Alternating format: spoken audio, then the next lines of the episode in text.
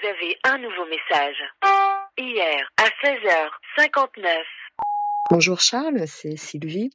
J'avais une, interrogation sur euh, euh, un comportement alimentaire, euh, je dirais de pas, alimentation sociale ou manger en public, avec deux attitudes. L'une qui serait de se priver quelque part de manger super équilibré, euh, réduire les, les, les portions pour euh, euh, bah, pour entrer dans la norme ou en tout cas ne pas se faire remarquer. Ça, je le remarque souvent quand je vais être par exemple au, au, travail avec les collègues. Euh, et puis du coup, quand je rentre ensuite à la maison, euh, bah, avoir des, des, des pulsions, quoi, des envies, parce que clairement, je suis frustrée ou, ou tout simplement que j'ai faim. Et puis, euh, à contrario, l'autre attitude qui serait de, de ne pas oser refuser de se resservir, refuser un dessert. Là aussi pour passer inaperçu, pas qu'on se dise ah bah tiens elle fait attention, elle est au régime, euh, ah bah c'est sûr euh, vu vu son poids, voilà. Donc c'est à savoir un peu comment arriver à s'écouter, comment arriver à s'affranchir finalement du regard des, des autres et et pouvoir manger sereinement en, en public. Merci Charles. Pour rappeler, tapez 5. Pour effacer, tapez 2. Pour réécouter, tapez 3. Allez, on inaugure le répondeur de Dans la Boire. Je vous rappelle que vous pouvez me laisser vos messages sur le répondeur en cliquant sur le lien de la description de cet épisode. Merci Sylvie de cette question, une question en forme de poupée russe puisqu'elle en pose d'autres au fur et à mesure qu'on y répond. Alors cette problématique me fait penser à un chapitre de mon livre qui s'intitule Moi quand je sors, c'est la cata parce que euh, elle rappelle aussi que nous sommes des mammifères sociaux et que nous sommes soumis au biais de conformisme, c'est-à-dire la tendance à adopter les attitudes et comportements des personnes autour de nous pour nous adapter à un groupe social donné. Et c'est vrai que le biais de conformisme, c'est bien pratique pour s'intégrer, mais parfois cela va à l'encontre de nos préférences ou de nos envies. Mais là, la problématique de Sylvie est un petit peu plus nuancée, juste un petit pas de côté par rapport à, celle du livre. Ce qui rejoint les deux attitudes que vous décrivez, c'est de ne pas faire de vagues. Et dans pas faire de vagues, moi j'entends qu'il y a l'idée de ne pas se faire remarquer, de passer inaperçu, soit en mangeant super équilibré, soit en n'osant pas se resservir. Et je pourrais même ajouter en suivant le groupe, euh, si c'est un groupe de bons vivants, entre guillemets, qui mangent des pizzas, des charcuteries, des frites, des aliments plus énergétiques comme euh, des desserts, et que vous ne voulez pas attirer l'attention avec euh, votre petit quinoa et votre salade de fruits en dessert. Derrière tout ça, il est possible qu'il y ait la crainte de déplaire, ou tout du moins d'éveiller le regard ou le jugement d'autrui sur vos choix alimentaires, et vous l'avez dit, ben, du regard des autres sur cette fameuse question du poids. Au fond, là, ce que ça m'évoque, c'est que entre vous et vous, il n'y a pas trop de problèmes, il n'y a pas trop de sujets. Vous me dites pas, moi, quand je sors, c'est la catastrophe, hein, je peux pas me maîtriser là. Non, là, ce qui se passe, c'est plutôt la relation aux autres et qu'est-ce qu'ils pourraient dire de mes choix alimentaires et surtout à quoi ça me renverrait à moi dans mon fort intérieur.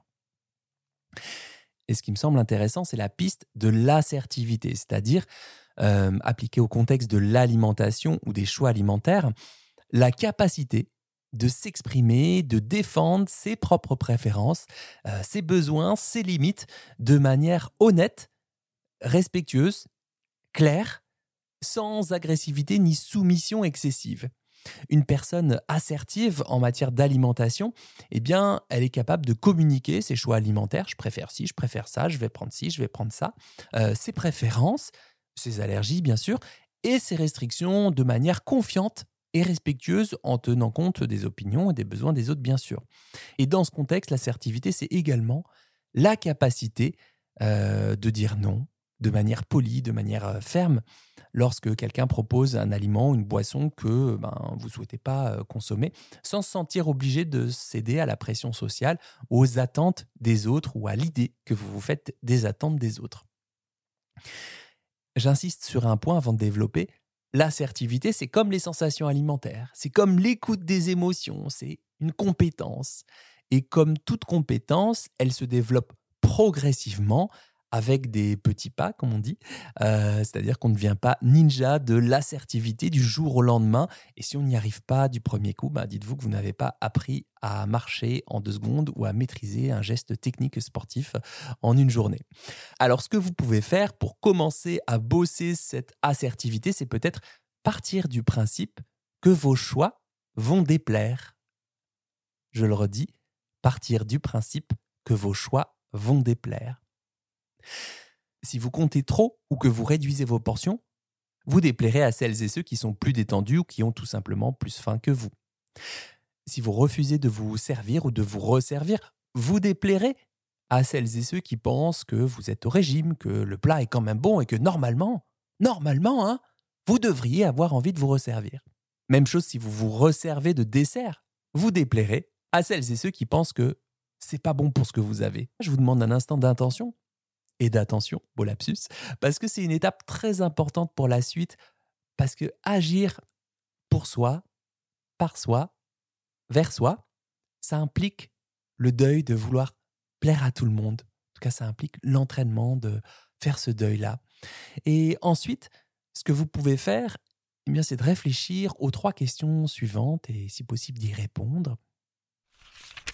Première question, le regard des autres ou celui que je pose sur moi m'empêche-t-il d'être libre, de manger plus librement? Deuxième question, en quoi est-ce que le regard des autres ou celui que je pose sur moi impacte ma façon de manger, mes envies, euh, peut-être la charge mentale que je consacre à mes choix alimentaires? Et plus largement, en quoi ça impacte la vie que je voudrais vraiment vivre? Troisième question, est-ce que je suis d'accord de laisser le regard des autres ou l'idée que je me fais de ce que les autres pourraient dire, eh bien, euh, décider pour moi euh, jusqu'à la fin de ma vie. Et donc, euh, sous-entendu, je rajoute un petit peu de piste de boulot pour être plus concret. Si je ne suis pas d'accord et que je souhaite agir sur ma vie, sur comment je vis mes repas, eh bien, quelle plus petite action je pourrais faire au prochain repas convivial pour me rapprocher de ce qui compte vraiment pour moi. Et là, euh, Sylvie, si vous m'écoutez et toutes celles et ceux qui partagent cette problématique, eh bien je vous mâche un peu le boulot, mais là, ce qui a l'air de compter pour vous, c'est peut-être de vous écouter davantage, quoi. C'est, c'est ce que je perçois. Et pour ça, un travail afin de développer vos intentions avant de vous rendre à ce type de repas un peu conviviaux, peut-être complémentaire. Et là, je vous renvoie Dans la poire 40. Je vous mettrai le, lien en description de cet épisode pour qu'il soit accessible directement. Voilà pour ce premier épisode du répondeur de Dans la poire. C'était une piste de réflexion. Il y avait plusieurs entrées, plusieurs euh, grilles de lecture, de manières de s'y prendre. Euh, j'ai choisi euh, celle-ci. J'espère qu'elle vous aura été utile. Vous pouvez vous aussi me laisser un message sur les répondeurs, laisser un commentaire pour soutenir ce podcast sur votre plateforme d'écoute préférée. Prenez le temps. Et quant à moi, je vous dis à très vite pour un nouvel épisode de Dans la poire. Wouh